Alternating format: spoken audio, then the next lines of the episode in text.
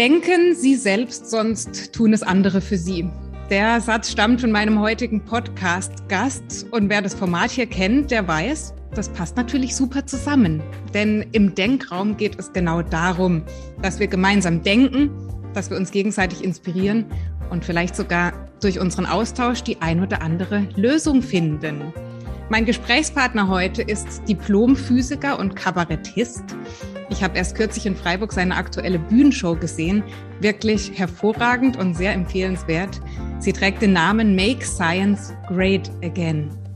Ja, und neben den Theaterbühnen ist er auch auf der Fernsehbühne zu sehen, genauer gesagt in der ARD. Da moderiert er die Sendung Wissen vor acht Werkstatt. Und eine weitere Bühne auf der er sich bewegt, die interessiert mich heute besonders. Das ist nämlich eine, die er in Amerika gesucht und auch gefunden hat. Da hat er nämlich ein knappes Jahr als Comedian verbracht. Ich freue mich riesig, dass du da bist. Herzlich willkommen, Vince Ebert. Guten Morgen. Ich freue mich auch, ja, in unseren kuscheligen Wohnungen äh, ja. im Homeoffice. Prima, Vince. Vince, du bist ja schon ein beeindruckender Mensch. Mitte 2019 hast du in Deutschland die Zelte abgebrochen und bist mit deiner Frau nach New York gezogen. Du hast das in deiner Bühnenshow erzählt und auch in deinem Buch Broadway statt Jakobsweg, das hebe ich hier mal in die Kamera. Da hast du beschrieben, ihr habt euer Haus verkauft, ihr habt Möbel abgegeben bzw. eingelagert und wirklich einen kompletten Neustart hingelegt. Was war deine Motivation in so einer Zeit, in der du ja durchaus erfolgreich warst, ähm, so ein, eine Veränderung anzustoßen? Ähm, ja, also ich mache das ja, was ich tue, jetzt schon fast 25 Jahre. So auf der Bühne stehen, rumtouren und es ist ja nicht so wie das Rockstar-Image, also die, die Musikbands, die machen dann halt eine Tour mit 50, 60 Shows und dann gehen sie ein Jahr lang ins Studio und nehmen eine neue Platte auf. Als Kabarettist oder als Comedian ist das ja anders. Äh, da tourst du ja quasi das ganze Jahr, schreibst während du tourst ein neues Programm und machst dann fast ansatzlos mit, mit einer neuen Show weiter. Das heißt also, ich bin eigentlich seit 25 Jahren nonstop auf Tour gewesen. Äh, das ist zwar toll, weil es natürlich auch Spaß macht, auf der Bühne zu stehen, aber es ist halt schon diese Ochsentour. Also das, das ist ja nicht so glamorous, wie man das immer so denkt. Natürlich spielst du dann halt Berlin, Frankfurt, Köln, Hamburg, aber du spielst natürlich halt auch irgendwo im, im Odewald und in der Provinz und musst dann irgendwelche in irgendwelchen Hotels mit Tiernamen übernachten, äh, was jetzt auch nicht so richtig glamourös ist. Also kurz gesagt, ähm, ich war dieses Tourleben so ein Stück weit auch ein bisschen satt. Ich wollte einfach mal eine andere Erfahrung haben, weil du spielst ja über die Jahre immer in, auch in den gleichen Läden. Die Läden werden vielleicht immer größer, aber es ist dann halt auch schon auch eine Routine. Selbst der interessanteste Job wird irgendwann mal zur Routine, wenn man den lang genug mag, macht. Und äh, Amerika, äh, da hat mich eigentlich meine Frau immer draufgebracht, weil die ist schon sehr amerikanisiert. Also die war mit einem Amerikaner äh, vor langer, langer Zeit zusammen. Die hat auch eine Zeit lang da gelebt, die hat Au pair in New York gemacht und so weiter und so weiter. Und die hat mich irgendwie auf diesen Geschmack gebracht. Ähm, und deswegen sind wir in den letzten Jahren immer wieder rübergefahren und ich habe so ähm, Gefallen an diesem Land gefunden, Gefallen an dieser Mentalität. Und deswegen habe ich dann irgendwann mal gesagt, so, also ich will jetzt nicht runterfahren mit, mit, mit 50, sondern ich will nochmal beschleunigen. Lass uns doch einfach den Schritt machen. Lass uns doch einfach mal ein Jahr rübergehen und gucken, was da so geht. Und das war letztendlich so eine, also es war keine spontane Entscheidung, aber es war so eine Entscheidung, wo wir gesagt haben, ja, was soll schon groß passieren? Wir können ja wieder zurück. Mhm. Das heißt, das war gar nicht Open-End angelegt. Ihr hattet schon bewusst gesagt, wir schauen mal ein Jahr und dann geht es wieder zurück. Ja, also im Hinterkopf ha habe ich natürlich immer gehabt, zu sagen, wir gucken mal. Also es war schon ein Jahr angelegt, mhm. aber im Hinterkopf haben wir uns schon gesagt, naja, wenn das Ganze vielleicht äh, durch die Decke geht oder funktioniert oder wenn es uns da so gefällt, äh, dann können wir uns tatsächlich auch vorstellen, da länger zu bleiben. Ähm, so. Äh, dann ist uns natürlich Corona dazwischen gekommen, aber wir haben schon auch nach, einer, nach ein paar Monaten aus vielerlei Gründen, selbst trotzdem wir dieses Land und diese Stadt so toll finden, aus vielerlei Gründen gesagt, ja, im Grunde genommen sind wir dann doch irgendwie Europäer mhm.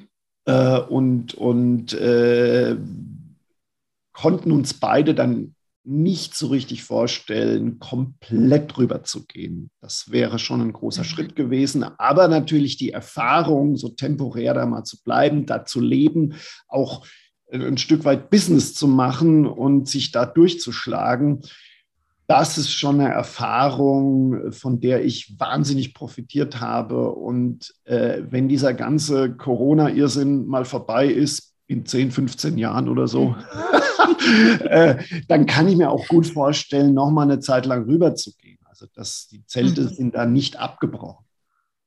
Das heißt, wie muss ich mir das vorstellen, Vince? Ihr seid da hingegangen. Hattest du einen konkreten Plan? Also hattest du ein Ziel für dieses Jahr oder hast du gesagt, ich gehe jetzt einfach mal hin und ich schaue, was möglich ist? Ja, ich habe natürlich, also du musstest, wenn du da schon länger rübergehen willst, du musst es schon auch wollen. Also du kannst jetzt nicht einfach mit Esther, also mit diesem Esther-Visum mhm. da äh, rübergehen. Da kannst du ja nur, ich glaube, 80 Tage äh, in, im Land bleiben, dann musst du wieder raus, sondern du brauchst ein richtiges Arbeitsvisum oder eine Green Card. Ähm, und ich bin eben über so ein Arbeitsvisum gegangen und das musst du wirklich wollen. Also das hat über, über ein Jahr lang Vorlauf gebraucht. Du brauchst dann einen Anwalt, äh, der den ganzen Schreibkram erledigt. Du brauchst einen sogenannten Petitioner, das ist ein Bürgen, ein Amerikaner, der für dich, also es ist ein riesiger Aufwand.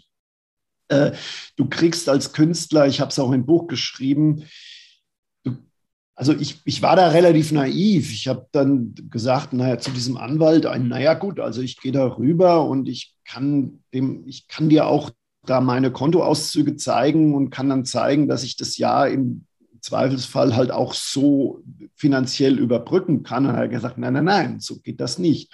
Du musst den Behörden im Vorfeld einen Tourplan äh, zeigen, der zeigt, dass du da drüben auch Auftritte hast. Und dann habe ich gesagt, ja, aber Entschuldigung, ich wie soll ich das denn machen?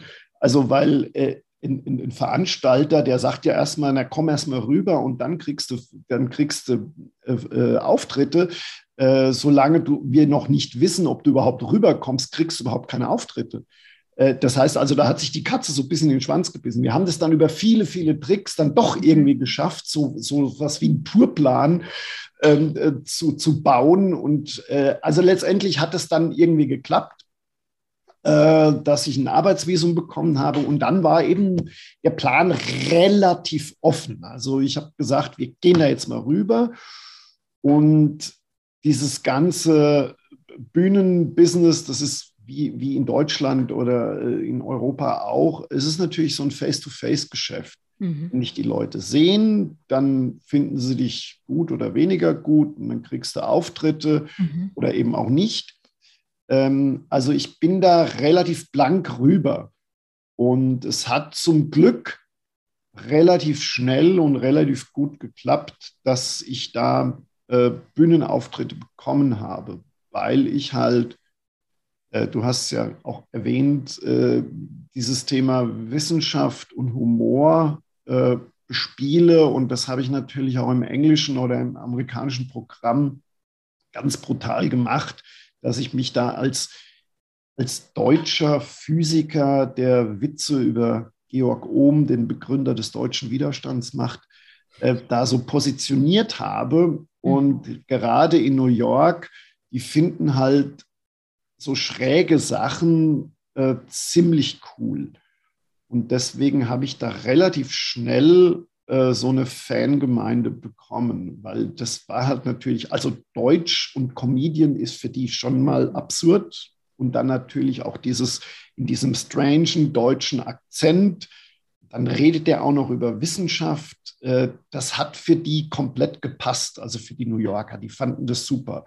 Deswegen ging das relativ, wenn, als ich dann vor Ort war, relativ mhm. schnell und habe da relativ äh, regelmäßig dann schnell in den relativ guten Clubs gespielt. Ähm, und so fing das an. Ja. Und dennoch braucht man doch aber bestimmt ein Netzwerk dafür, oder? Also ich stelle mir in dieser Branche vor, alleine hier in Deutschland, wie lange so etwas auch dauern kann, bis man gute Beziehungen aufgebaut hat, die richtigen ja. Menschen kennt. Und wenn du dann weißt, du bist überhaupt nur ein Jahr da, erstmal geplant, hattest du dann schon Menschen gekannt oder hast du Empfehlungen bekommen? Also ich habe natürlich relativ äh, viel versucht, von Deutschland aus im Vorfeld zu machen. Ähm, aber also Zugang zu den Clubs habe ich tatsächlich erst vor Ort bekommen. Mhm. Also ich habe ein bisschen was mit den deutschen Botschaften schon im Vorfeld angeleiert. Also die wussten, also die Botschaft in, in New York und in Washington äh, und in San Francisco und auch so ein paar, äh, die, die Außenhandelskammer äh, in, in San Francisco, also so, so ein paar Institutionen, die so diese deutsch-amerikanische Zusammenarbeit fördern, mit denen habe ich schon im Vorfeld äh, Kontakt aufgenommen. Die wussten, dass ich komme. Aber so diese reine amerikanische Community, äh, die habe ich mir tatsächlich erst in dieser Zeit, als ich drüben war, so aufgetan.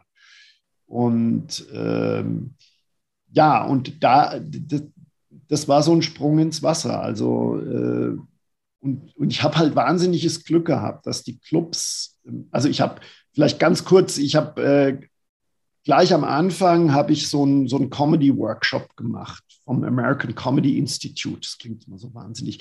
Aber das ist so ein, ein zweiwöchiger Workshop, wo sich jeder anmelden kann, äh, vom, vom totalen Profi bis zum, zum Laien.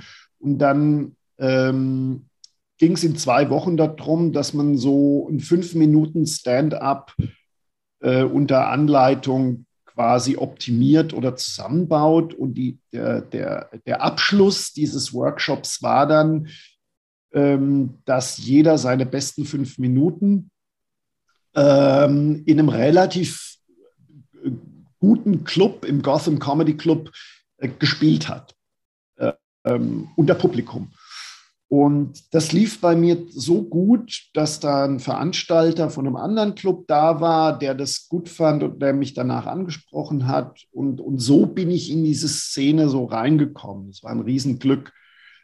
Ähm, was man dazu sagen muss, äh, ich hatte dann zwar im, im Broadway Comedy Club, das ist ein anderer Club, relativ viele Auftritte, aber äh, um da Geld zu verdienen, äh, das ist nochmal ein anderer Zacken. Also du kannst, du, hat, du hast dann zwar die Berechtigung, da hochzugehen, aber Geld äh, mhm. bekommen tust du dann eben nicht. Äh, also bis du dann wirklich von dem leben kannst in New York, das ist eh nur ein ganz geringer Teil äh, von, von ach, ein, ein, Prozentsatz ist es von, von Comedians. Ähm, mhm.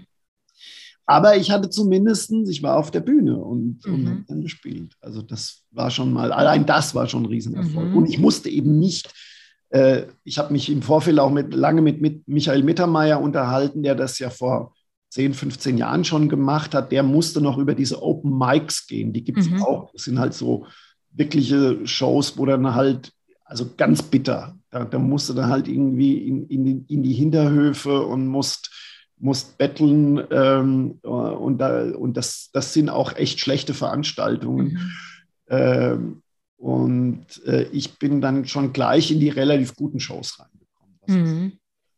Das heißt so ganz nach dem Motto, äh, be so good, they can't ignore you. Du musst es zeigen und dann musst du gut sein und dann erkennen. Genau, ja, ja. Also äh, ich habe dann auch, ich habe mir wirklich auch in die Hosen gemacht vor Angst, weil äh, man muss sich das so vorstellen in den Clubs, das ist jetzt nicht so wie in Deutschland in diesen Comedy- oder Kabarettläden, wo die Leute dann halt hingehen und sich ein bisschen schicker anziehen und ein Glas Rotwein trinken, mhm. wo man dem Kabarettisten dann halt sehr, sehr zugewandt zuhört ähm, sondern das ist halt dann schon Bierzeltatmosphäre. Also da, klar, gerade in New York und gerade wenn du einen Slot irgendwann in den Clubs hast, so abends, samstags abends um 21 Uhr oder um 22 Uhr, da kommen schon auch besoffene Touristen rein und wenn du dann halt in den ersten 30 Sekunden nicht witzig bist, dann krölen die schon noch mal rein. Hey, tell a joke. Ja, also das ist schon eine andere Atmosphäre. Du bist da schon unter Druck. Und ich habe es, mir ist es nie passiert zum Glück, aber ich habe schon auch Kollegen, amerikanische Kollegen gesehen, die da von der Bühne gebrüllt worden sind, mhm. weil sie halt einfach sich entweder mit Publikum angelegt haben oder nicht so witzig waren. Und deswegen habe ich mir schon auch ganz schön in die Hosen gemacht. Ähm, aber es ist immer gut gegangen. Auf der anderen Seite wollte ich das ja auch. Also ja. du bist ja schon auch in Deutschland in so einer Komfortzone. Also die, die, die Läden laufen immer, also die, die, die Vorstellungen laufen immer besser. Du hast ein Fanpublikum, was ja auch schön ist. Äh, und dann wieder so ganz von vorne anzufangen und so komplett unbekannt auf eine Bühne zu gehen und sich dieser Herausforderung zu stellen, das fand ich schon ganz cool und sich endlich mal wieder vor Angst in die Hose zu machen, so richtig Lampenfieber zu, ja. zu haben vor einem Auftritt, das fand ich schon irgendwie charmant. Du hast gerade gesagt, gesagt, die rufen dann rein, tell a joke. Das sagt ja, ja auch ein bisschen was über die amerikanische Comedy-Landschaft. Ja. Das heißt, die sind da viel mehr auf Witze ah, aus, ja, anstatt jetzt irgendwie mal ein paar subtile Anspielungen oder mal ein längerer Beschreibungstext oder? Also es kommt drauf an. Also du bist natürlich in den Clubs, hast du meistens diese Mixed Shows. Du hast einen Host, der macht am Anfang zehn Minuten, macht so ein bisschen das Publikum warm. Und dann kommen in kurzer Abfolge so sieben, acht Comedians. Ähm, meistens gibt es dann zum Schluss einen Headliner. Das ist halt meistens schon ein bekannterer, der hat vielleicht schon auch äh, äh TV-Appearance gehabt, den die Leute auch so ein bisschen kennen. Der macht dann vielleicht so 15, 20 Minuten. Äh, aber am Anfang fängst du halt in den Clubs mit fünf Minuten, mit sieben Minuten, mit zehn Minuten an. Mhm.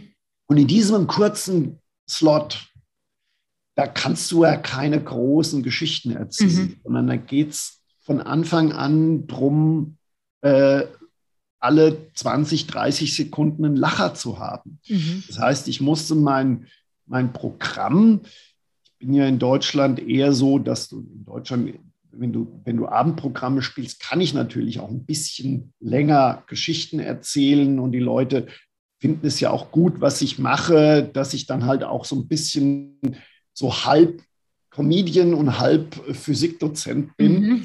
Äh, aber für diese sieben Minuten äh, am Anfang musste ich natürlich meine, meine, meine Inhalte auch so umstellen, dass da halt wirklich nur One-Liner rausgehauen werden. Mhm. Also One-Liner halt einfach äh, kurzes Setup und dann die Punchline, dann die, die Pointe und, und gleich wieder und wieder und wieder. Aber das war für mich eben auch eine ganz tolle Erfahrung, eben meine Inhalte nochmal zu überdenken und so anzupassen, dass sie halt in den Clubs auch funktionieren. Das heißt, du hast eine bestehende Show von dir genommen, hast die übersetzt und angepasst oder ist was komplett Neues entstanden in New York? Teils, teils. Also ich habe ja schon, also ich habe natürlich auch ein englisches Abendprogramm oder äh, für die ähm, ein Abendprogramm gehabt. Das läuft eine Stunde. Das habe ich auch schon in, äh, als ich noch in Europa war, ausprobiert. Also ich habe ein, ein Jahr vorher habe ich auf dem Fringe Festival in Edinburgh, das ist das größte Comedy- und Theaterfestival der Welt, habe ich einen Monat lang gespielt, äh, sind wir im August. Äh, ich habe äh, äh, damals habe ich in Frankfurt gewohnt. Äh, da gibt es das English Theater. Da habe ich äh, jeden Monat einmal die Show gespielt auf Englisch. Das heißt, ich war schon gut präpariert mhm. für, so eine, für so eine Stundenshow. Aber dann diese ganz kurzen Dinger, da habe ich nochmal komplett überarbeitet. Und da waren diese zwei Wochen American Comedy Institute, dieser Workshop, den ich gemacht mhm. habe, die haben mich da total geschliffen. Ich bin da am Anfang, habe ich weiß noch ganz genau, ich bin da hin und habe dann versucht, so ein bisschen fünf Minuten was zu machen. Und dann meinten die, ja, das ist jetzt nicht so witzig. Du musst da schon irgendwie, das, das musst du wegnehmen, das musst du wegnehmen. Konzentriere dich nur auf die Pointen. Und insofern musste ich da also die Inhalte erstmal komplett umstellen und mit der Zeit ähm, sind dann auch neue, neue Gags entstanden, die, die ich wirklich nicht vom Deutschen übersetzt habe, sondern die wirklich dann auch im, im englischen äh, Original entstanden sind. Und ist das, ja. ja. Ist das etwas, was dir persönlich liegt? Also, wo du sagst, ähm, auch irgendwie hat mir das Spaß gemacht, diese vielen Gags auch einzubauen. Das übernehme ich jetzt, wenn ich zurückkomme nach Deutschland, auch für mein deutsches Bühnenprogramm.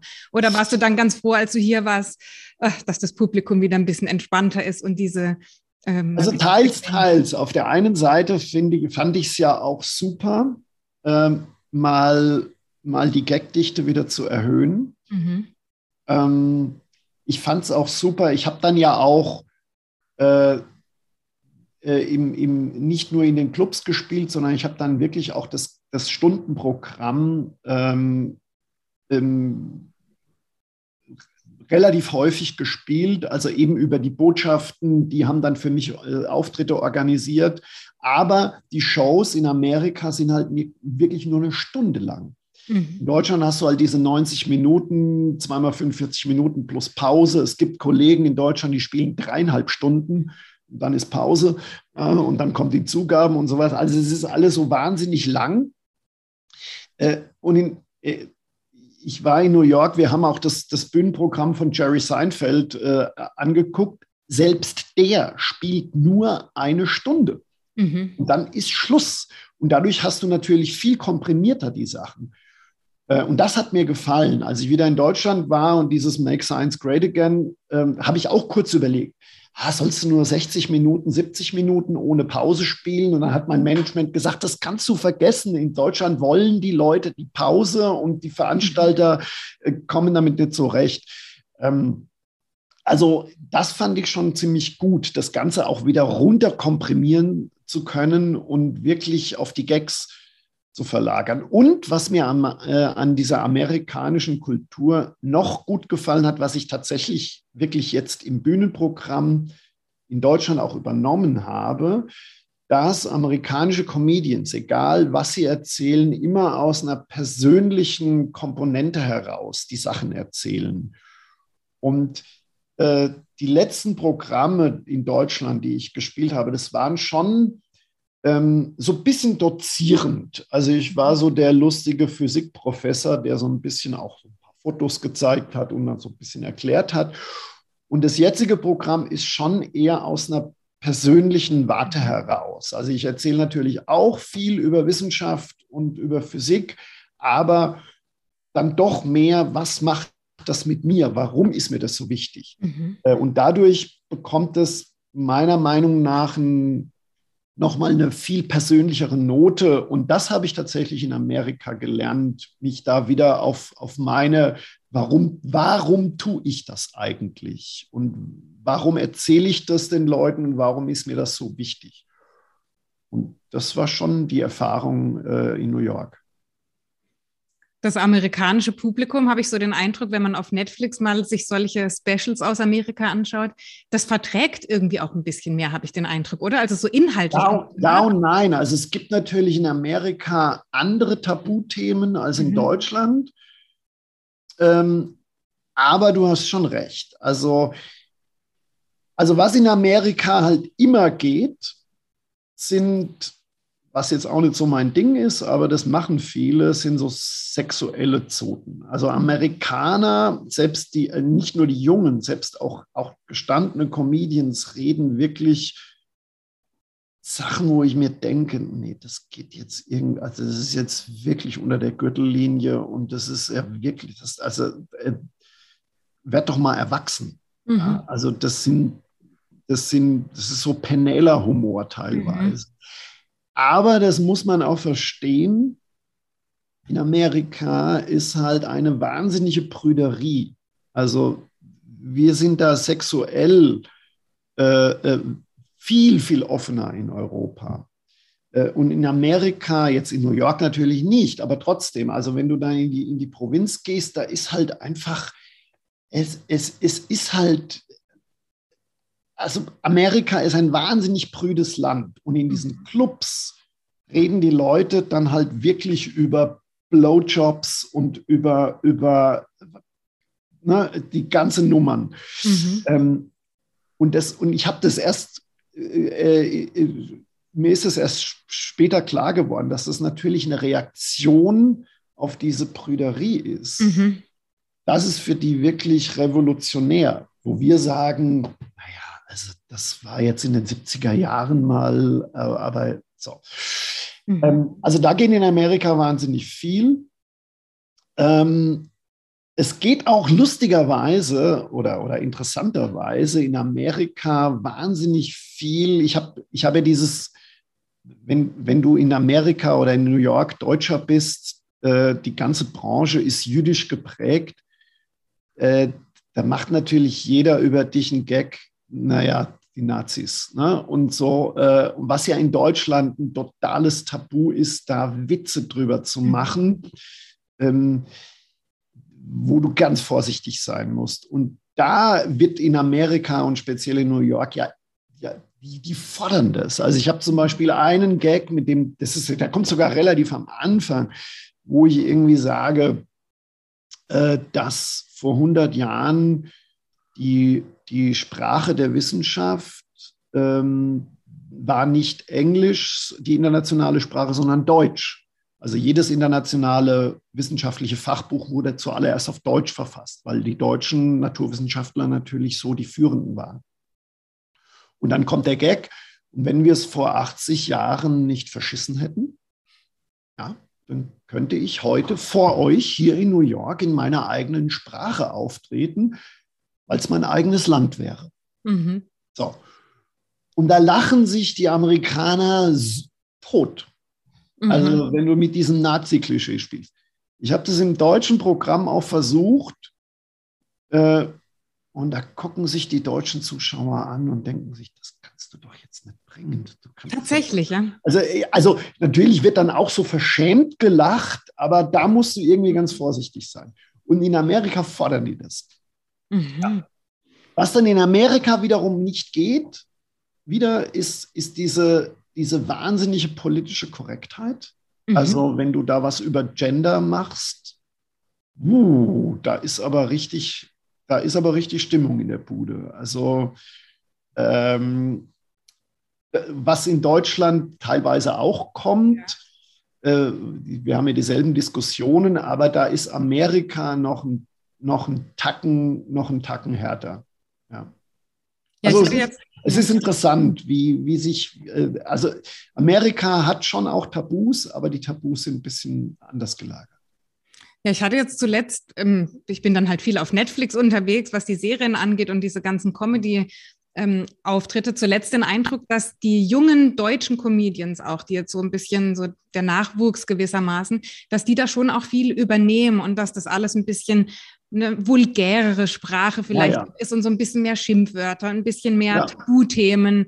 So hatte ich jetzt den Eindruck, dass das amerikanisch ist in gewisser. Ja, das kann gut sein. Ich bin jetzt auch in der deutschen Szene auch äh, ähm, interessanterweise gar nicht mehr so, so, so, so drin und mhm. speziell die, äh, die, die, Comedians unter 30, mhm. äh, da bin ich, da weißt du wahrscheinlich mehr als ich.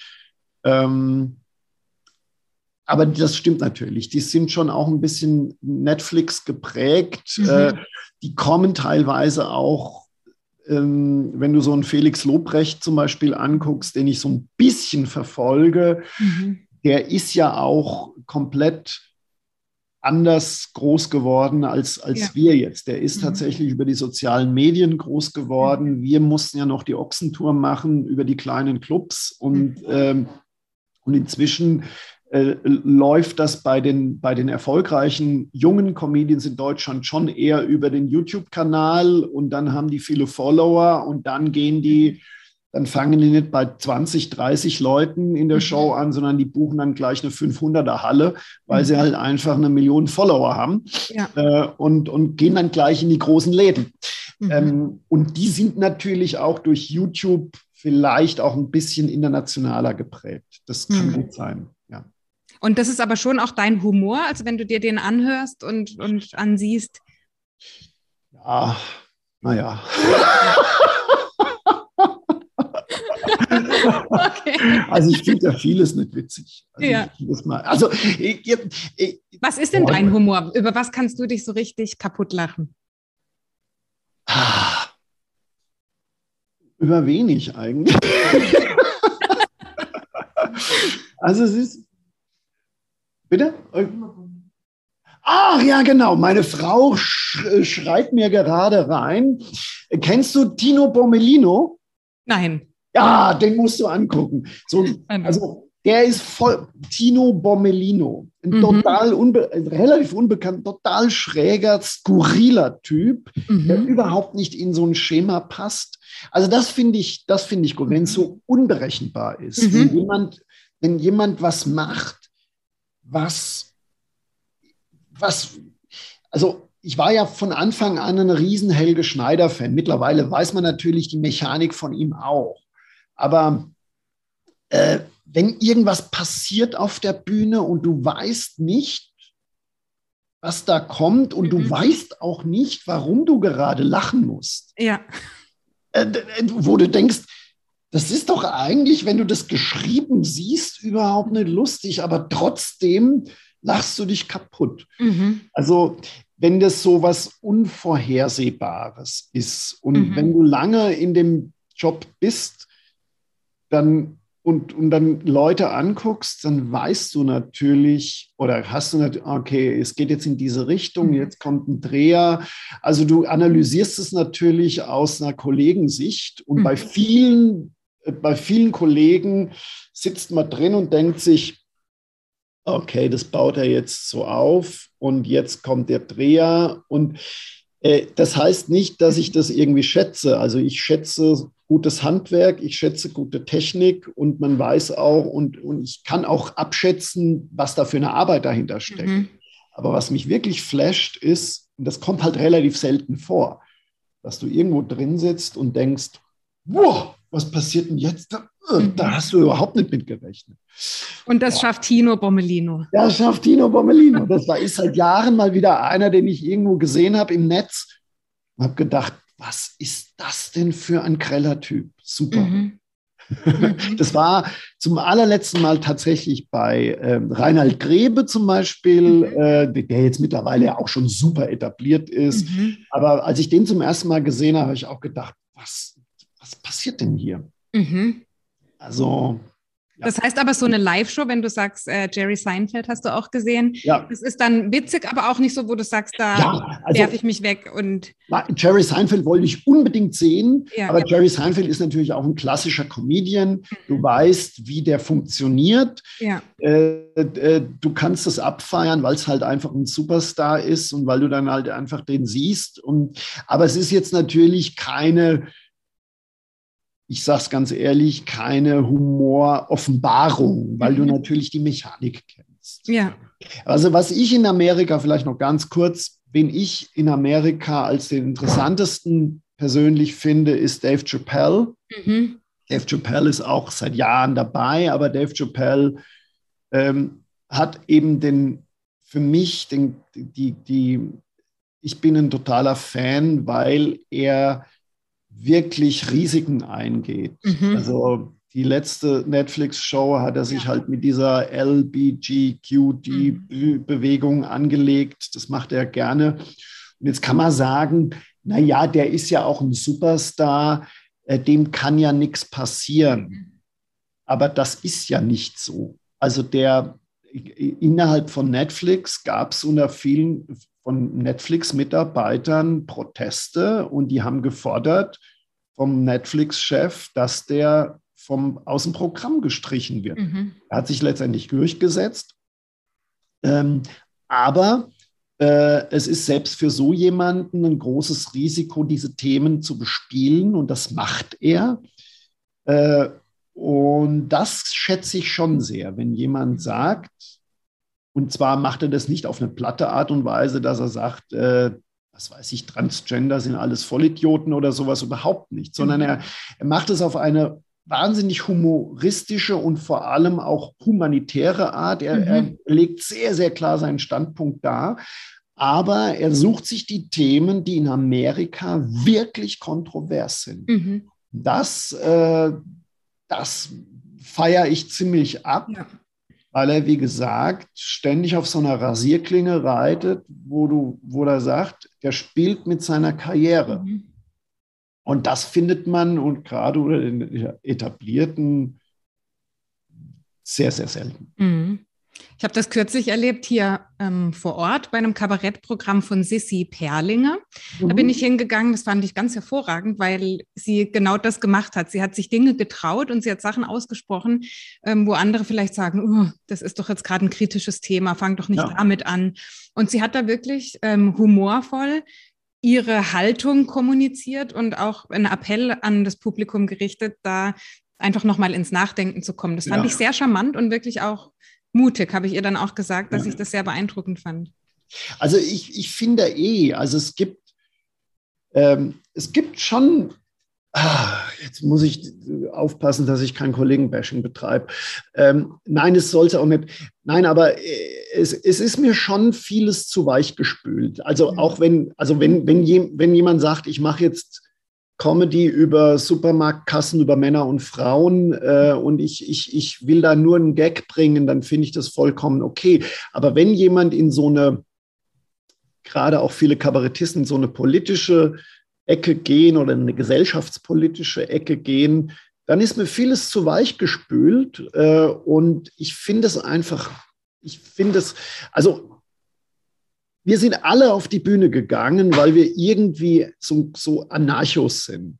Mhm. Weil, weil das ist zumindest meine Auffassung von Humor, dass man irgendwas ausspricht, also dieses klassische Hofnarren-Thema, dass man sagt, der Kaiser ist nackt und äh, dass man Gags drüber macht, über Tabus, die man nicht, die man vielleicht denkt, aber sich nicht traut auszusprechen. Mhm. Ähm, und ich sage ganz explizit, selbst mir ist ein Comedian, der ein Risiko eingeht und Sachen vertritt, die überhaupt nicht meine Meinung sind. Mir ist der lieber als jemand, der weichgespült irgendwas sagt, weil es halt jetzt ein Zeitgeistthema ist. Mhm. Also ich finde diese Bühne, diese, diese diese Comedy- und Kabarettszene, die braucht einfach äh, Widerspruch und die braucht einfach Sachen, wo man sich reibt dran. Und wenn, wenn alle im, im Saal brav klatschen und so einen Gesinnungsapplaus mhm. geben, mhm. weil halt eben, und ich weiß, die, die Kabarettszene, die sind ja alle der gleichen Meinung, die reden alle über die gleichen Themen, fühlen sich groß als Rebellen. Mhm. Ähm, und das ist mir oft zu weich gespült und das ist mir oft zu zeitgeistmäßig, weil sie eigentlich Türen einrennen, die sowieso schon offen sind. Mhm, ja. Und vielleicht braucht es auch die ein oder andere Frau noch auf der Bühne, habe ich manchmal gedacht. Ja, meine Güte, das ist ja, ja. Und auch Transsexuelle, meine Güte, ja. auch, auch, die. Nicht, dass jetzt die Leute denken, er ist jetzt ein alter weißer Mann, der jetzt. Nein, aber ähm, ja, und das, das, ähm, das, das, äh, ja, sowas macht mir Spaß, wenn ich merke, da ist jemand, der sich bewusst anlegt und bewusst äh, provozieren oder, oder, oder irritieren will. Vielleicht mhm. gar nicht provozieren, sondern irritieren will. Mhm. Also dann wird es für mich spannend. Ja. Hast du denn beim Schreiben deines Buches, das interessiert mich sehr, hast du da gelacht? Als du geschrieben hast? Naja, ja, manchmal schon. Ja, manchmal schon. Also wenn ich irgendwie eine, also äh, bei manchen, wenn ich schreibe, sage ich dann, wenn ich mir unsicher bin, dann, dann lese ich eine Passage meiner Frau vor äh, und frage sie, ob das lustig ist. Äh, und dann, wenn sie lacht, dann, wobei sie lacht eh über die meisten Sachen, die mhm. ich mache. ähm, Nein, aber im Grunde ähm, ist tatsächlich dieser, dieser Job, Sachen zu schreiben, eine viel ernsthaftere Sache, als man sich das irgendwie so vorstellt, weil ähm, oft ist es dann so, wenn man die Sachen schreibt, denkt man sich, naja, das könnte witzig sein. Und dann macht man es auf der Bühne, probiert das aus und manchmal passiert genau das Gegenteil, dass mhm. man selber sagt, das ist jetzt ein Mega-Gag. So. Und dann haust du den raus mhm. und die Leute denken sich, Hä? und bei ja. anderen Sachen, wo du sagst, naja, mhm. hauen sich die Leute ab. Und eher ist, ist, bei mir ist es dann eher so, dass, äh, der, dass mich das dann selber amüsiert, wenn sich die Leute über was abhauen. Mhm. Ja. Also ein, ein Beispiel auch, äh, was mir persönlich immer am meisten Spaß macht, wenn du die Leute durch einen Gag in so eine Richtung lenkst und dann komplett was anderes machst. Also mhm. auch das, was ich gesagt habe, was ich weiß bei Kollegen. Und es gibt ein paar Gags, die, die finde ich wahnsinnig, äh, also die finde ich selbst beim, also man darf sich ja nicht selber loben, aber das macht mir jedes Mal Spaß, die zu bringen, weil, weil die Reaktion dann so lustig ist. Ich mhm. sage dir einen Gag, dass ich sage, ähm, dass ich einfach nicht so ein, so ein sozialer Typ bin. Also, dass ich irgendwie äh, im Privatleben gar nicht so ein Gemeinschaftsmensch bin. Und am schlimmsten sind für mich Anrufe mit unterdrückter Nummer. Ich heb dann immer ab und sage sowas wie, alles erledigt, aber es ist überall Blut. so. Und da haut es die Leute weg, weil das so vollkommen aus dem Nichts rauskommt. Ja. Und das macht mir dann so wahnsinnig Spaß, wenn die Leute, weil die Leute damit überhaupt nicht, nicht rechnen. Mhm. Und es ist dann eher so, dass ich mich über die Reaktion der Leute abhau. Mhm. Ja, meine, meine Frage rührt daher, weil ich was Witziges beobachtet habe beim Lesen deines Buches. Ich habe ja. zuerst deine Show gesehen und habe danach das Buch gelesen. Und ich habe gemerkt, dass ich in der Show über ganz andere Dinge gelacht habe, als als ich das Buch gelesen habe, ja. obwohl die Inhalte teilweise ähnlich waren. Und dann dachte ich, das ist doch jetzt witzig, wenn ich jemanden sehe auf der Bühne, manches haut mich weg, da komme ich aus dem Lachen nicht mehr ja. raus, manches ist so neutral und im Buch ist es teilweise gerade umgekehrt gewesen. Also ja, ich habe an Stellen gelacht, ich habe Tränen gelacht. Also äh, das Buch sowieso eine absolute Empfehlung, aber ich saß da auf der Couch und kam aus dem Lachen nicht mehr raus und dachte, das ist nur witzig geschrieben gerade in dem Moment. Ich ja. kann mir das gar nicht vorstellen, wenn das jemand auf der Bühne so vorträgt. Also es, es, es gibt natürlich so ein Overlap. Es gibt Sachen, die, die funktionieren geschrieben genauso gut, wie sie gesprochen wirken. Aber es gibt eben auch vieles, was halt geschrieben witzig ist, weil du halt einfach, deswegen schreibe ich auch so gern, äh, äh, also sagen wir mal so, ich schreibe ein Programm anders, als ich ein Buch schreibe. Mhm. Weil ich im, im, im, wenn ich ein Programm schreibe, habe ich sofort diesen Duktus, wie funktioniert das auf der Bühne. Mhm.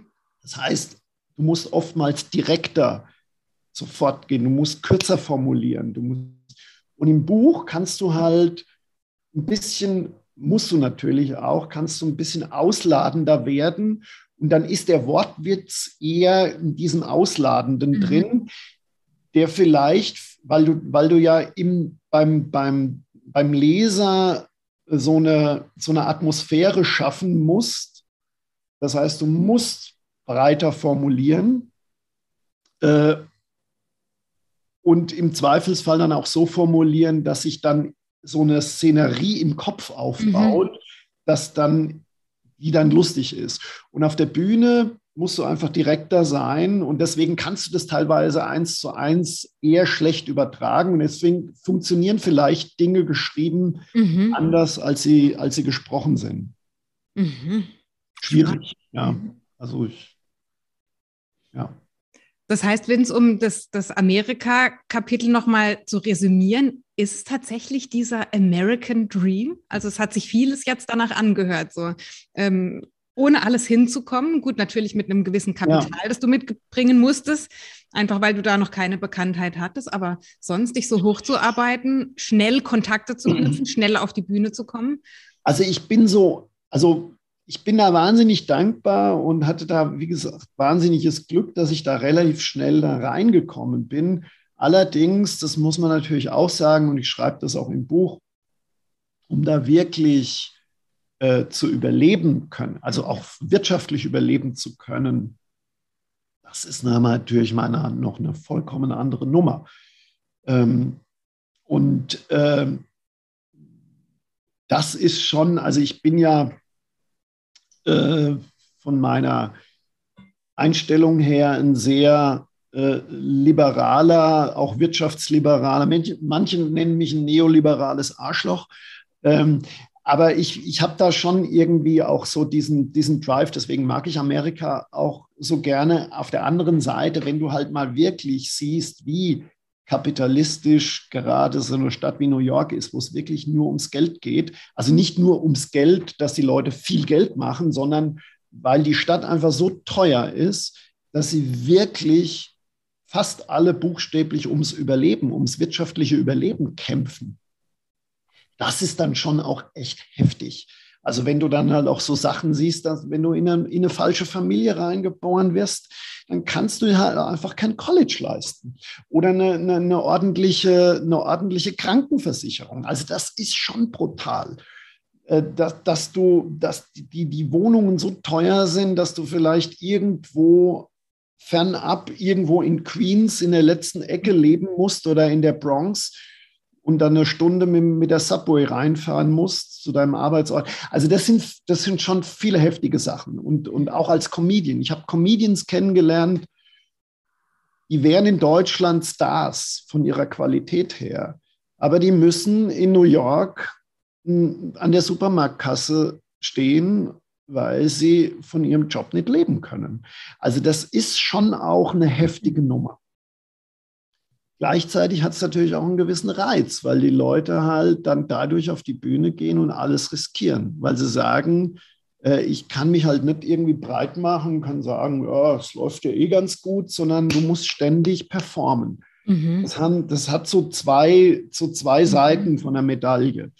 Und, das, das, und deswegen finde ich das, also ich bin schon zurückgekommen und habe mir gedacht, hey, die, wir, wir jammern hier schon auf ganz schön hohem Niveau. Also wenn gerade viele, ich rede jetzt nicht von Corona, das war natürlich nochmal eine Ausnahmesituation, aber wo ich schon auch gedacht habe, also viele, die in der Kultur arbeiten, äh, so, ja, es wird alles immer gekürzt und, äh, äh und dann denke ich mir, also keinem geht es es gibt kaum eine Nation, wo es, wo die, die mehr Geld in Kultur steckt, mhm. wo, wo, mehr gefördert wird als hier. Und, und geh nach New York und, und, und guck dir die Situation mal an. Also, und das macht schon auch so ein bisschen demütig. Mhm.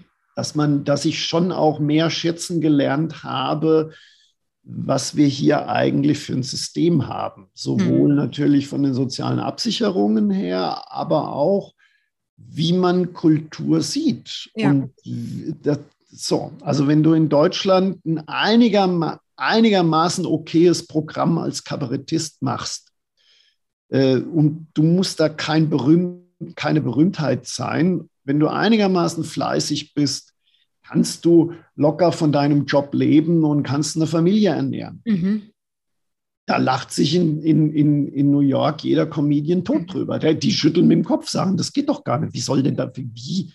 Hä? Das erinnert mich an, äh, auf Netflix gibt es eine Doku-Serie, die heißt Pretend It's a City. Ich weiß nicht, ob du die ja, kennst. Ja, ja, ja. Und da geht eben Martin Scorsese mit, mit, mit Fran Libowitz, glaube ich. Ja. Die sprechen da über New York und über die tollen Seiten von New York, warum sie auch überhaupt noch dort sind und aber auch über das Negative, die Mieten, ja. äh, der Lärm und das alles. Und das ist irgendwo auch so eine Sucht ist fast schon. Also New York wow. ist so anziehend und so magisch irgendwo, dass trotz aller negativen Aspekte viele Leute da bleiben, weil es halt doch irgendwie was Besonderes ist. Genau, jeder schlägt sich irgendwie durch und jeder ist unter Druck natürlich und, und aber gleichzeitig hat es halt auch so eine Dynamik. Mhm. Das kann, glaube ich, das kann man nicht verstehen, wenn man es nicht mal selber erlebt hat. Äh, also wenn man irgendwie zwei Wochen äh, Urlaub macht, dann kriegt man das natürlich so am Rande mit. Aber wenn ja. man wirklich versucht, also nur eine Geschichte, ich habe dann irgendwann mal gesagt, ich will mein, mein Abendprogramm in New York spielen. Also ich habe dann über die Botschaften habe ich in Washington, in San Francisco und sowas äh, Auftritte bekommen, die die organisiert haben für mich. Aber dann habe ich gesagt, ich würde gerne mein Abendprogramm gerne in, in New York irgendwo spielen in einem Theater. Und dann habe ich halt auch die ganzen Club-Leute äh, angesprochen. Irgendwann bin ich an, an den Punkt gekommen, dass ich gesagt habe, nee, also ich, ich darf mich da nicht abhängig machen. Du musst, wenn du in New York was machen willst, musst du es selber machen. Habe ich gesagt, okay, dann bin ich zu einem Theater gegangen, habe gesagt, ich miete das Ding für zwei Wochen. Ähm, was kostet das? Und dann versuche ich irgendwie diesen Laden vollzukriegen. Habe eine PR-Agentur äh, Du musst natürlich alles Vorkasse, musst du mhm. bezahlen. Mhm. Und äh, es hat dann geklappt, also ich bin mit einer schwarzen Null rausgekommen, also wie man das im, im, Betriebswirtschaftlichen mhm. sagt. Also es waren dann immer so viele Zuschauer da, dass ich jetzt kein Geld verloren habe. Äh, aber das ist halt auch sowas. Also dadurch, dass halt die, die Situation so hart ist, mhm. musst du es halt selber machen. Du musst selber ins Risiko gehen und musst selber ausprobieren und du musst dich, dir selber im Klaren sein darum, darüber, wenn es nicht funktioniert, kannst du keinen dafür verantwortlich machen, außer dich selbst. Mhm. Das finde ich halt auch so was Tolles in New York oder in Amerika selber. Natürlich jammern sie alle, dass die Mieten so hoch sind und die Subway so stinkig und so. Mhm. Aber dieses, ähm, dieses verantwortlich machen von der Situation von anderen, das ist eben nicht so. Also bei Corona zum Beispiel nur eine Geschichte, als diese Corona-Geschichte aufkam, dann waren wir dann wieder in Europa zurück. Ganz viele amerikanische Kollegen, die ich, die ich äh, aus der Zeit kenne, die haben dann gesagt, bei Corona, die Auftritte, die Theater sind zu, wir müssen jetzt irgendwie sehen, dass wir Geld äh, verdienen und haben dann halt alle irgendwie sofort Jobs angenommen, irgendwo bei, keine Ahnung, im Supermarkt oder, oder die waren sofort flexibel. Mhm. Und in Deutschland war der erste Satz, den ich von ganz vielen Kollegen gehört habe, jetzt muss mir der Staat aber gefälligst äh, Ausgleichszahlungen. Also da ist sofort so eine Anspruchshaltung da. Äh, jetzt muss aber der Staat kommen und muss mir da helfen.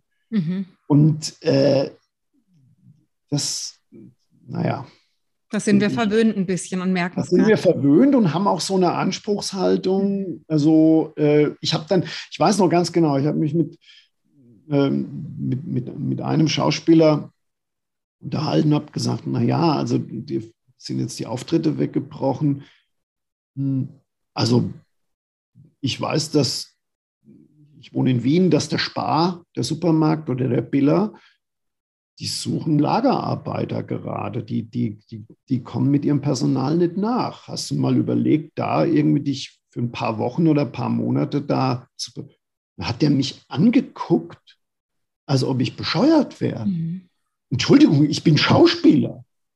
Also so, das, so eine Haltung findest du halt in New York nicht. Da wird ganz pragmatisch rangegangen, wird gesagt, okay, es ist nicht selbstverständlich, dass ich von meiner Kunst leben kann. Mhm. Es ist ein Luxus. Ähm, und wenn die Situation anders ist, dann muss ich mal, mich halt um was anderes kümmern. Also man geht da viel, viel pragmatischer äh, an, an Sachen ran. Und das, mhm. ist, das gefällt mir schon. Schön, ich merke schon, du hast da einiges Positives für dich mitgenommen aus dieser Zeit, auch wenn Corona dann am Ende dir einen Strich durch die Rechnung ja. gemacht hat. Vince, ich würde gern zum Abschluss noch mit dir über ein Thema sprechen, das mich auf der einen Seite ein bisschen deprimiert. Mhm. Auf der mhm. anderen Seite finde ich aber auch, es ist wichtig, dass wir darüber sprechen, weil es einen wirklichen Bedarf gibt. Vor einigen Wochen habe ich auch auf deiner Facebook-Seite einen Post von dir gesehen, wo du geschrieben hast, den Wortlaut habe ich nicht mehr genau, aber mir reicht es jetzt. Ähm, es gibt hier keine inhaltlichen, thematischen Texte mehr. Ich informiere nur noch über die Tour und äh, es ist ein Kriegsgebiet.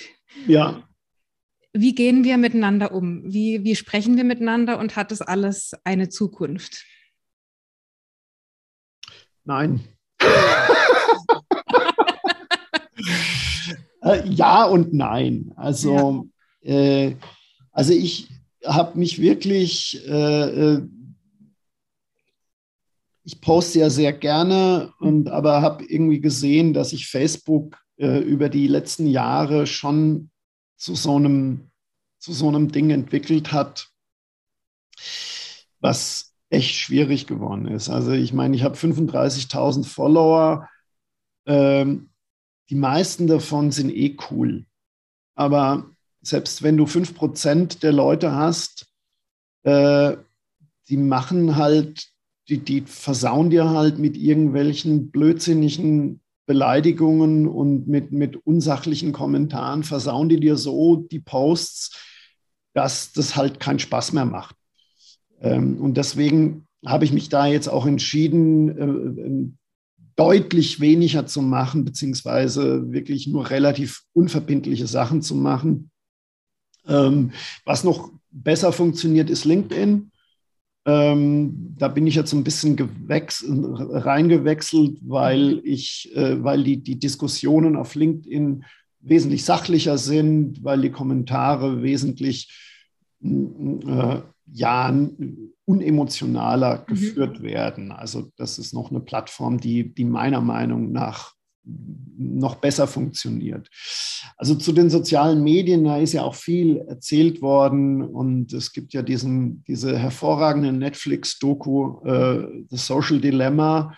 Da wird diese, diese Thematik ja wirklich ähm, sehr, sehr äh, intensiv betrachtet. Was machen soziale Medien mit uns? Äh, wie reagieren wir darauf? Äh, und es ist halt nun mal so, dass äh, die Leute äh, in diesen Medien oder, oder, dass ich da vielleicht so ein bisschen, dass wir da die, die Büchse der Pandora geöffnet mhm. haben und, und äh, dass es die, die ursprüngliche Idee von den sozialen Medien war ja, die Leute zusammenzubringen. Aber mhm. dadurch, dass die Algorithmen, ich gehe jetzt nicht ins Detail, aber so konstruiert sind, dass du natürlich ähm, immer nur das bekommst von denen, was dich triggert, führt das eben dazu, dass die Leute immer unterschiedlichere Inhalte äh, und immer gegensätzlichere Inhalte präsentiert werden, äh, äh, äh, bespielt werden und dadurch sich eigentlich die Trennung verschärft. Mhm. Deswegen ist auch in meinem aktuellen Programm Make Science Great Again ein ganz großer Appell zum Schluss. Leute, äh, wenn ihr irgendwie eine Meinung zu irgendwas habt, dann lasst euch nicht darauf ein, auf Facebook euch gegenseitig zu beschimpfen, sondern setzt euch zusammen, guckt euch in die Augen und, und redet miteinander.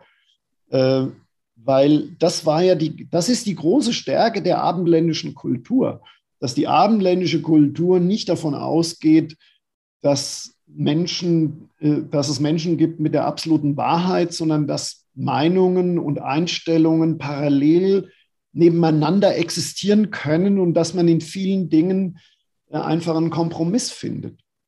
Das äh, verlieren wir gerade so ein bisschen. Und das ist natürlich auch ein, ein, ein Punkt von den sozialen Medien. Ähm, es gibt eine wunderschöne, ich habe das auch mal gepostet, als ich noch gepostet habe. es gibt eine wunderschöne Geschichte von Heineken, der, Bier, mhm. der Biersorte. Ja. Da hat man diese Idee gehabt, das vor ein paar Jahren, kann man, ähm, Worlds Apart heißt diese Kampagne.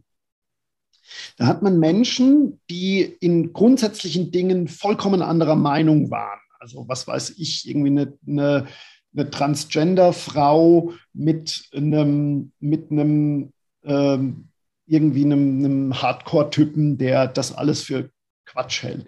Die hat man, ohne dass sie voneinander wussten, wie sie über bestimmte Sachen denken oder irgendein Klimaleugner mit einem, mit einem Klimaforscher, ohne dass sie voneinander wussten, die sollten nichts anderes machen, als einen Biertresen zusammen aufbauen. Mhm.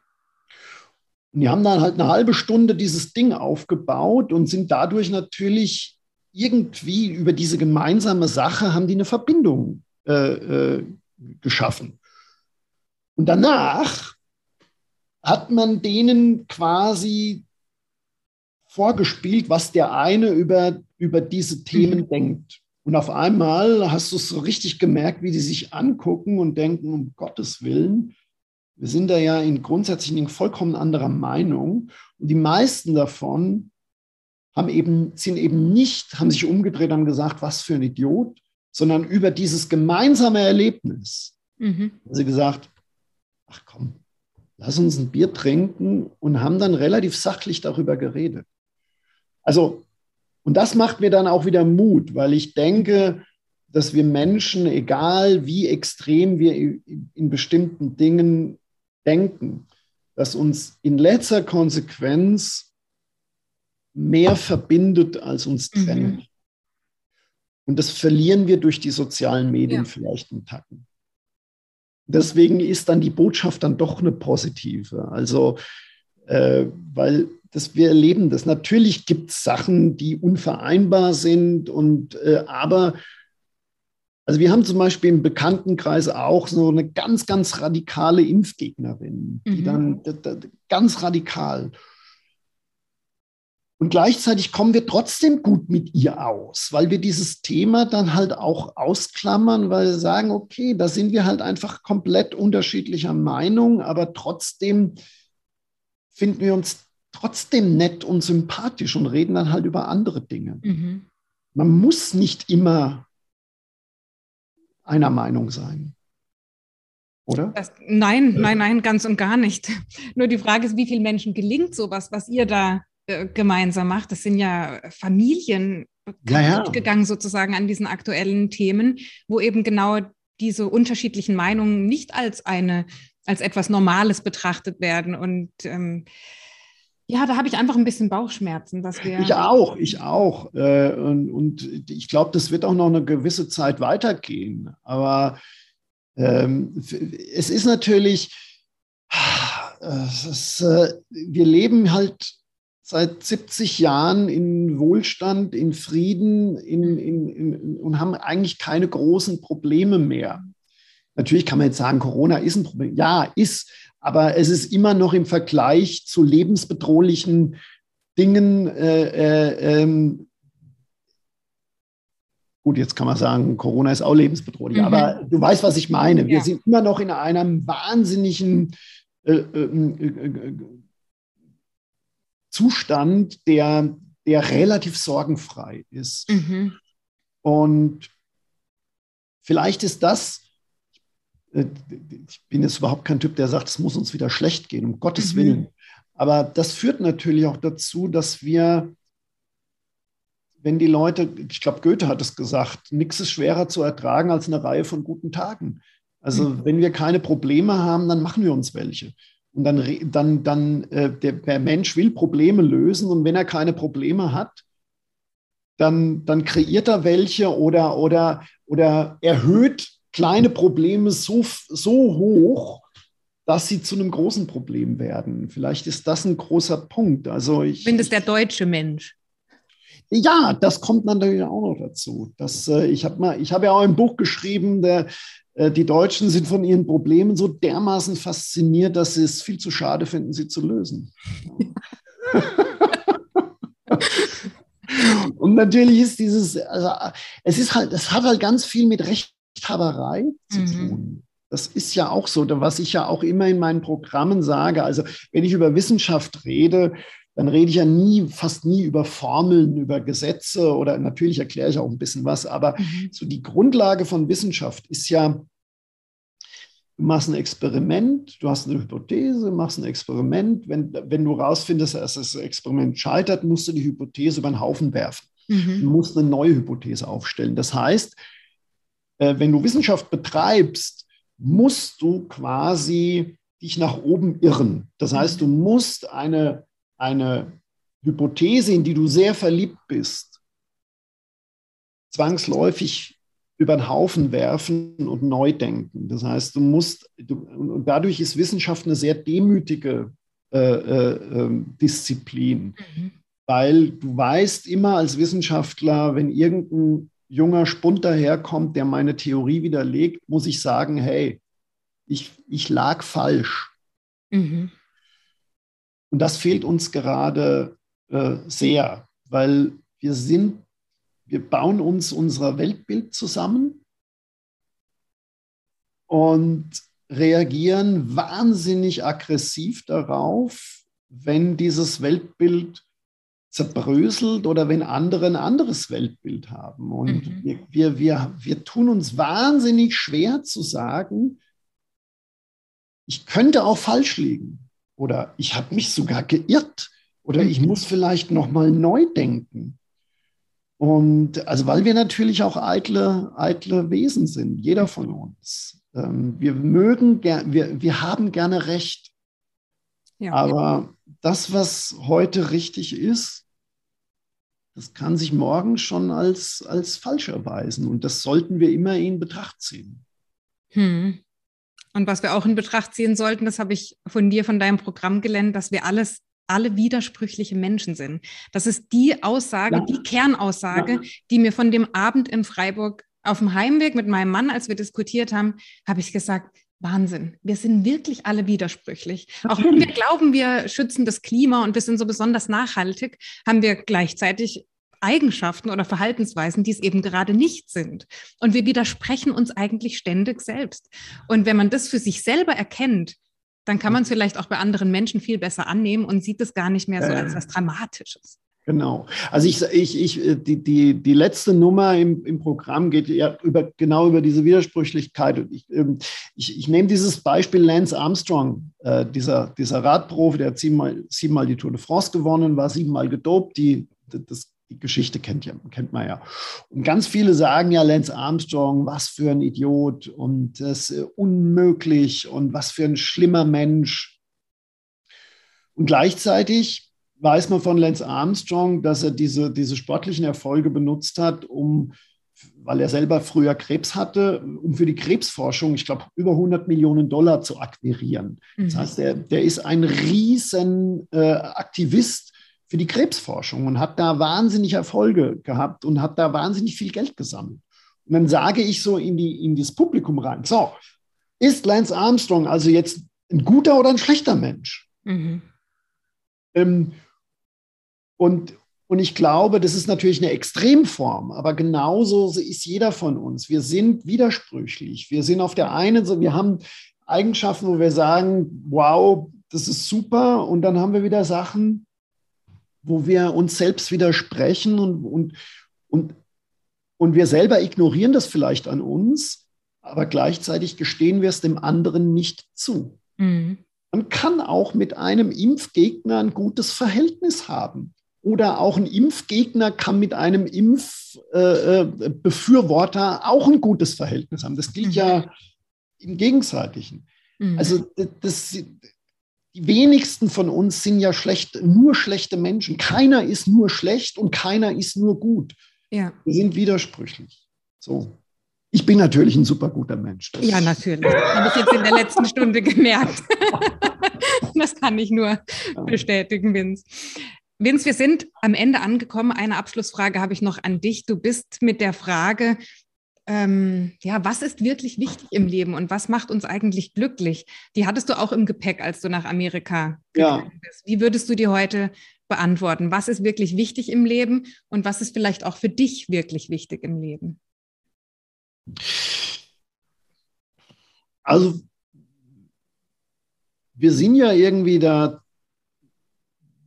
also ja, ganz, ganz kurz. Ähm, also ich habe für mich erkannt, oder meine Frau und ich, wir haben zum Glück äh, in der Hinsicht die gleiche Auffassung. Wir haben erkannt, dass uns Erlebnisse und Aktivitäten wichtiger sind als, als, als Status, also als irgendwie Besitz oder sowas. Das hat jetzt überhaupt keine weltanschauliche Geschichte, sondern also wir leben in Wien jetzt auf, äh, in, in, in einer kleinen Wohnung mit 41 Quadratmetern.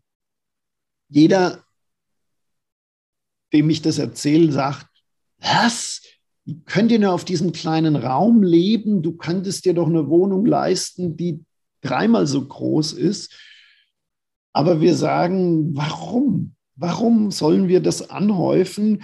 Wir fahren dann lieber fünfmal in, im Jahr irgendwo weg und, und, und fliegen nach Kopenhagen oder nach Lissabon oder gehen, gehen gut essen und hauen da Geld raus, ähm, weil wir sagen, das ist uns wichtiger als jetzt irgendwie eine Wohnung, 200 Quadratmeter mit einer Dachterrasse und einem, und einem Ferrari vor der Tür. Mhm. Wer, das, wer zu dieser Erkenntnis kommt, mir ist der Ferrari wichtig, ich möchte diese 200 Quadratmeter Wohnung. Das ist vollkommen okay. Also das ist, das ist halt eine andere Priorität. Also ich will das jetzt gar nicht gegeneinander abwägen. Mhm. Sind wir wieder beim, beim, beim, beim Thema Widersprüchlichkeit. Mhm. Wir haben für uns oder ich habe für mich irgendwie erkannt, wenig besitzen und dafür mehr Aktivität und mehr Erlebnisse. Und das ist, äh, das macht mich glücklich. Schön. Wer von den Zuhörenden ähm, gerne auch mal wieder etwas erleben möchte, dem kann ich nur sagen, im Januar ist der Vince noch unterwegs.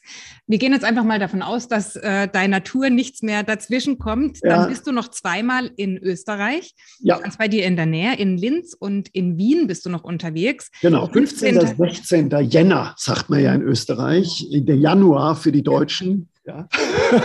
und dann hier bei uns in Baden-Württemberg noch in der Nähe, am 21. in Stuttgart, am ja. 22. in Balingen. Ist das das Balingen am Kaiserstuhl oder ist das ein anderes Balingen, das ich nicht Keine kenne? Ahnung, ich tippe das immer nur in mein Navi ein. Okay. Und äh, das führt mich dann hin. Also in Balingen ist der Winz meiner, am 22. Genau, steht alles auf der Homepage winz-ebert.de, ja. der gesamte Tourplan. Also wer aus Balingen kommt, äh, wenn, selbst wenn es das falsche Balingen ist, fahren Sie ins richtige Balingen und besuchen Sie mein Programm. Genau. Und Broadway statt Jakobsweg, das aktuelle Buch, wobei ein neues schon habe ich gehört. Ja. In Bearbeitung es wird, ist. Ne? Es wird ein neues Buch geben. Das wird nächstes, also nächstes Jahr, dieses Jahr rauskommen. Mhm. Äh, ähm, und wird äh, heiß. Arbeitstitel ist äh, Weltretten ist auch keine Lösung, oh. äh, wo ich mich mit diesem Thema, äh, ja, das ist sehr aktuelles natürlich. Wir versuchen alle die Welt zu retten. Also wir haben große Ansprüche und äh, was das Thema Klimaschutz und Umwelt und äh, so angeht. Ähm, und es ist ein kontroverses Buch, weil ich die Frage stelle, ob wir vielleicht aus guten Absichten heraus mit den falschen Methoden vielleicht was machen, was in letzter Konsequenz die Probleme nicht löst, sondern sie sogar verschlimmert. Und äh, es, ja, es ist, äh, ich glaube, es nimmt auf die aktuellen Ereignisse, äh, äh beschreibt die sehr gut. Äh, ich biete sogar ein paar Lösungen an. Also es ist mhm. jetzt kein Buch, das sagt, Mensch, äh, die Politiker sind alle doof und mhm. äh, äh, nein, überhaupt nicht, sondern ich glaube, äh, es, ist auch, es ist auch ein Versuch, wieder in den Dialog zu treten. Mhm. Also mit den Leuten, die sagen, äh, wenn du jetzt mal sagst, also da, da, hast du auf der einen Seite die Klimaaktivisten, auf der anderen Seite hast du die die, äh, die Klimaleugner äh, äh, und, äh, und dazwischen haben wir natürlich eine ganz große Menge von Leuten, die sagen, ich weiß nicht so richtig, was ich von dem Thema halten soll. Also mhm. es ist schon auch, auch ein Buch, das ich das da versucht, sich diesem Thema ein bisschen rationaler anzunähern und weniger emotional.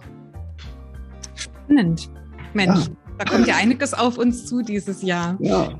Vielen Dank, Vince. Mir hat es total Spaß gemacht. Wir ja. haben gelacht, wir haben was gelernt und wir haben nachgedacht, ganz im Sinne eines Denkraumes. Vielen herzlichen Dank, dass Gerne. du da warst. Schön und bis bald. Bis bald. Ciao. Ciao.